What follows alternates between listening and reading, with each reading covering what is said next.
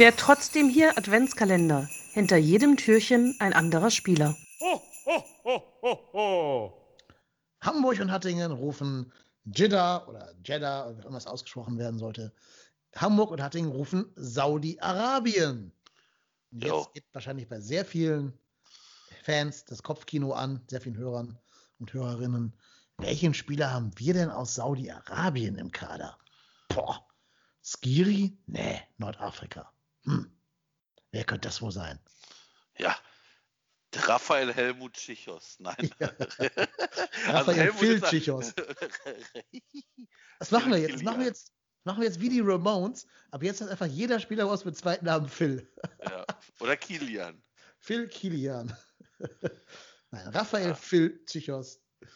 Ja, er hat keinen zweiten Namen, er ist einfach Rafa Chichos. Fre- Freunde wie wir dürfen Rafa zu ihm sagen.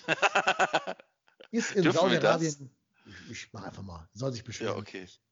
äh, ist in Saudi-Arabien geboren, weil die Eltern dort irgendwie einen Joboffer hatten und deswegen hingezogen waren, aber schon im Alter von drei Jahren zurück nach Deutschland gegangen, nach Niedersachsen, kann sich daher kaum an die wunderbaren Strände vom Roten Meer erinnern, hat auch nie eine Pilgerfahrt nach Mekka gemacht, was vor der Haustür lag, sondern ist dann in Niedersachsen aufgewachsen, hat da den TSV Ottersberg beehrt und ist dann von dort nach Wolfsburg und Erfurt gewechselt und dann irgendwann nach Kiel gekommen, wo ihn ein gewisser Markus Anfang betreut hat, demnächst dann als Trainer, der gesagt hat, Mensch, den Rafa, den brauchen wir unbedingt in Köln, der muss mit mir zusammen an den Rhein wechseln. Und so kam der erste FC Köln in den Besitz von einem Rafa Chichos. Mhm. Hm. Hm. Hm. Und nu? Jetzt haben wir ihn. Jetzt haben wir ihn, jetzt haben wir, die, jetzt haben wir den Salat. Oder die Kartoffel, wie Ja. mein Sohn sagen würde. Ich muss ja sagen, also es ist jetzt, glaube ich, kein Geheimnis zu sagen, dass er nicht der beste Innenverteidiger der Bundesliga ist. Ich glaube, da tue ich ihm nicht Unrecht, wenn ich das behaupte. Ich möchte auch behaupten, er ist nicht in der Top 10 der Innenverteidiger der Bundesliga. Ich möchte auch behaupten, er ist nicht in der Top 25. Vielleicht nicht mal Top 50. Vielleicht reicht es gerade mal so für die Top 60, wenn wir davon ausgehen, dass 34 mal zwei Innenverteidiger existieren in der Bundesliga. Wenn wir jedem Bundesligisten vier Innenverteidiger zusprechen. mm. Ich finde ihn als Typen sehr sympathisch. Also ich, ich finde, er ist sehr klar in seiner, in seiner Ansprache nach den Spielen. Er stellt sich nach den Spielen, auch nach Spielen, in denen er Fehler gemacht hat. Ist nicht jemand, der sagt, dass er selber Fehler gemacht hat. Er sagt dann immer, die Ja. Mannschaft hat Fehler gemacht. Schließt ihn zwar auch so ein bisschen mit ein, aber er könnte ja auch mal sagen, ich habe beim Gegentor gepatzt. Wie zum Beispiel damals vor zwei Wochen gegen Union, wo er beide Tore mitverschuldet hat. Ne, sowohl den, äh, den verpatzten Pass vor dem Elfmeter, den der Max Kruse im Nachschuss verwandelt hat, als auch dieses verlorene Zweikampfduell gegen, wer ist der Mensch? Avoniji? Avonai? Avoni- Av- Avoniji. Avoniji. Der von Liverpool halt. Mhm. Ähm, genau. Ja. Es wurde ja viel diskutiert, ob er dann rausgenommen werden sollte. Ich finde ihn so als Typen für die Mannschaft sogar ganz gut, weil der Mannschaft fehlen ja Typen. Da finde ich Zichos einen der wenigen, wo man sagt, der hat zumindest so Leader-Qualitäten. Der war ja in Kiel auch Kapitän und ich glaube, der ist bei uns auch im Mannschaftsrat, wenn ich mich nicht vertue. Ähm, oder? Höre ich gerade? Weiß ich nicht. Ich glaube ja. Ich bin Ja. mir nicht mehr ganz sicher. Haben Für diese Saison. Spielen wir auch nicht, egal. Äh, ich glaube schon, weil in der Mangelung anderer Spieler wahrscheinlich. Ja, Kann aber sein, ja. was machen wir denn fußballerisch mit ihm? Also ich, ich, auch da, das ist halt das Problem, dass, also ich glaube, wenn er nicht von Markus Anfang geholt worden wäre, wäre ich da vielleicht auch nicht so kritisch. Also der hatte immer diesen Markus Anfang Malus. Und ähm, ja, das ist jetzt nichts, was mich vom Hocker haut, spielerisch, aber er ist jetzt auch nicht der allerschlechteste Innenverteidiger, den wir jemals hier gesehen haben. Also da haben wir Ja. auch schon schlechtere gesehen, aber viele schlechte hier existiert. und, und dementsprechend, ähm, ich, ich finde, aktuell ist er aber nicht ansatzweise auf dem Niveau, das wir auch schon mal von ihm gesehen haben. Also wie hat gesagt, ich finde, ich, ich, weiß nicht, ich bin aktuell nicht überzeugt von, von, von also sowieso, Innen, also Innenverteidiger haben es bei uns aktuell gerade sowieso nicht so leicht. Und irgendwie war er dann so mit Bornau der, der sich dann auch wieder festgesetzt hatte, wo man dachte, okay, komm, jetzt haben die beiden sich so eingegroovt und irgendwie scheint es, dass es da aktuell bei beiden eher nicht läuft und deshalb ist es dann natürlich auch schwierig. Ich habe aber auch nicht, nicht das Gefühl, dass Markus Gistol jemand ist, der der Mannschaft jetzt großartige Defensivstrategien an die Hand gibt. Der sagt halt, tief stehen, Zweikämpfe gewinnen, alles reinhauen. Aber ich glaube nicht, dass der alles reinhauen hatten wir alles, schon mal. Alles ne? rein und raushauen, genau. Ich glaube jetzt nicht, dass der denn wirklich irgendwie konkrete Defensivpläne mitgibt, wo du als Innenverteidiger dadurch besser aussiehst. Mhm. Also das, was Peter Stöger halt bis zur Perfektion mit denen geübt hat, dass die alle sich so verschoben haben, dass du da wie so ein Spinnennetz geflochten hast, wo am Ende halt nur noch dann Frederik Sörensen oder Dominik Heinz dann den langen Schädel da reinhalten mussten. Oder das lange Bein oder so, um da noch einen Angriff zu unterbinden. Ja, ist ein bisschen schade, weil also er hat schon spannende Anlagen. Wenn er jetzt fünf Jahre jünger wäre, würde ich sagen, das ist ein spannender Mann. Ähm, ja, ja. Weil was der gut macht, was er auch als einziger wirklich kann, ist dieses Vorwärtsverteidigen bei uns im Kader. Dass der es schafft, einen Spieler anzulaufen, den den Ball wegzunehmen und dann idealerweise direkt weiterzuleiten. Das hat er in der guten Phase unter Bayer Lorzer, kannst du dich erinnern, dieses Spiel in Hoffenheim, was nachher Bayer Lorzer den Job gekostet hat.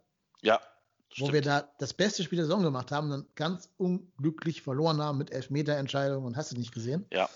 Aber wie der da gespielt hat, das war schon gut. Es war leider jetzt nur in einem Spiel und nicht von permanenter Dauer. Aber ich meine, er muss ja auch was haben, dass er bei allen Trainern bis jetzt immer gesetzt gewesen ist. Bei uns. Ja, also ich glaube, er ist in Anführungsstrichen solide. Ich glaube, das trifft es ganz gut. Mhm. Ähm, vielleicht reicht das halt dafür aus, erstmal dann bei uns zu spielen. Ähm, wie gesagt, ich glaube, da, hat sich auch keiner anderer, also kein anderer wirklich massiv aufgedrängt. Weder ein Sörensen noch ein Meret sind da irgendwie die gewesen, die gezeigt haben, so pass auf, Chichos, egal was du jetzt machst, wir machen jetzt deinen Job. Also dann ist es natürlich dann auch vielleicht so, dass ähm, der Trainer dann einfach auch keine andere Wahl hat, als ihn spielen zu lassen, weil, wie gesagt, bis auf Bornau habe ich dann da keinen gesehen, der sich da, der seinen, seinen Hut nachweislich in den Ring geworfen hat mit, mit, nee, äh, mit das Werf. Nicht, das nicht, aber du hättest ja im Sommer sagen können, statt drei Flügelspieler zu holen, könnten wir auch mal einen Innenverteidiger holen, weil wir wissen, dass es mit Chichos ja. vielleicht nicht passt ähm, oder nicht, nicht auf Dauer reichen wird. Ne, da hat zum Beispiel so ein, so ein FC Augsburg hat da schon spannendere Innenverteidiger hinten drin stehen, als wir jetzt. Ähm, ja, schade. Da, da, wurde für mich in der, in der Kaderpolitik auch ein bisschen übersehen, dass das eine Schwachstelle sein wird, die Innenverteidigung.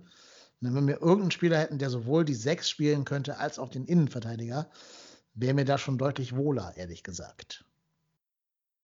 Ja, das, da gebe ich dir völlig recht. Ähm, aber ich glaube, dafür hatten wir zu viele Baustellen und ich glaube, eine, eine musstest du halt offen lassen und dann hast du gesagt, okay, du hast Jan Meri, der, der, der könnte ja eventuell auch.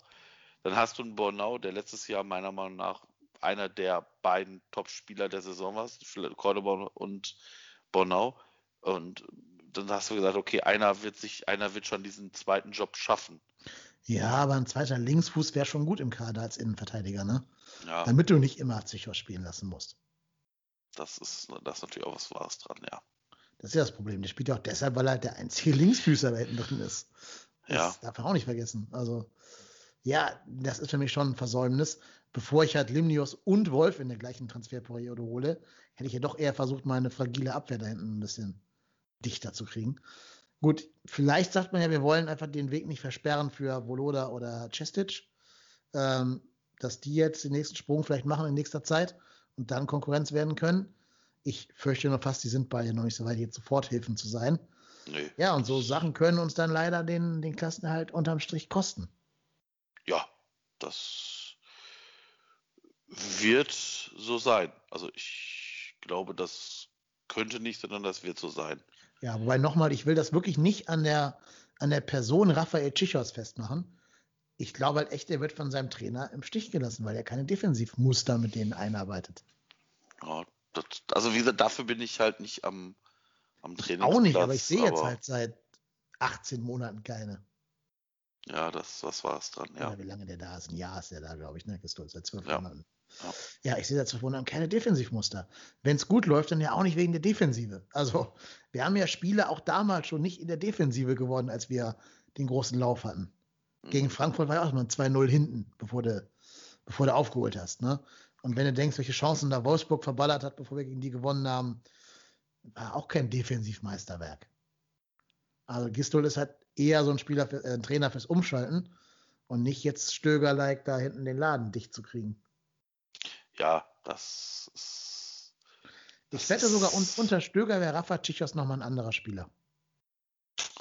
Ja, das kann, das kann durchaus sein. Also ich meine, das, du hast ja immer Spieler, die unter anderen Trainern mit anderen Spielsystemen, mit einer anderen Philosophie besser klarkommen. Ähm, das kann durchaus sein, ja. Das kann ich mir vorstellen, ja. Ja. Aber wie gesagt, ich finde seine Biografie sehr spannend. Ich mag ihn als Typen. Ähm, ich denke halt nur, für Bundesliga wird es eng. Ja, also ich, ich, finde ihn so auch nicht verkehrt. Wie gesagt, was du schon angesprochen hast, ähm, mir ist da manchmal zu wenig. Ähm, also er sagt dann immer, ja, die Mannschaft muss da, muss das besser verteidigen. Mhm. Ähm, aber manchmal sind es einfach Fehler, die auch maßgeblich er mit verschuldet hat und da wäre mir so ein bisschen Demut manchmal lieber. Aber naja gut. Hast du bei ihm eigentlich auch das Gefühl, also vielleicht geht es der wie mir, wir haben ja damals in der Folge von Timo Horn gesagt, dass Timo Horn nach seiner Verletzung in der äh, Gladbach-Gewinner-Derby-Saison äh, äh, nicht mehr der Alte war. Das finde ich bei Tschichos seit dieser schweren Halswirbelgeschichte bei ihm auch ein bisschen. Ich fand, der war besser vor dieser schweren Verletzung. Mm, ja, vielleicht hemmt das. Also vielleicht ist das Ja, einfach, hm, ich meine, der, der, der, der Kopf macht ja, macht, spielt ja auch irgendwann mit. richtig. Und ich kann mir sehr gut vorstellen, dass wenn du so eine schwere Verletzung hast und das war ja wirklich spitz auf Knopf, also das hätte ja, Ja. ganz böse ausgehen können, Ja. ähm, dass du da vielleicht dann noch einfach anders nochmal in Zweikämpfe gehst und vielleicht nicht willentlich mit weniger äh, Schmackes da reingehst, sondern einfach, weil du einfach Angst hast. Also Mhm. vielleicht auch einfach im Unterbewusstsein. Unterbewusst, ja. Genau. Ne? Und, und das kann ich mir durchaus vorstellen. Das wäre jetzt auch äh, nur menschlich. Ja, total. Also ich glaube, ich hätte nicht mehr Fußball gespielt, wenn ich ganz knapp der, äh, der Querschnittslähmung entkommen wäre, für kein Geld der Welt. Aber ich, ich glaube, äh, da können wir wirklich alle beim nächsten Dombesuch eine Kerze anzünden, dass der überhaupt heute noch laufen kann nach dieser Ja, sehr unglücklichen Geschichte damals. das ist richtig. Gegen Hertha war das, ne? Ja, gegen Hertha. Ja, also allein gesundheitlich alles Gute, Rafa Tschichos und ja, mal gucken, wo die Reise hingeht.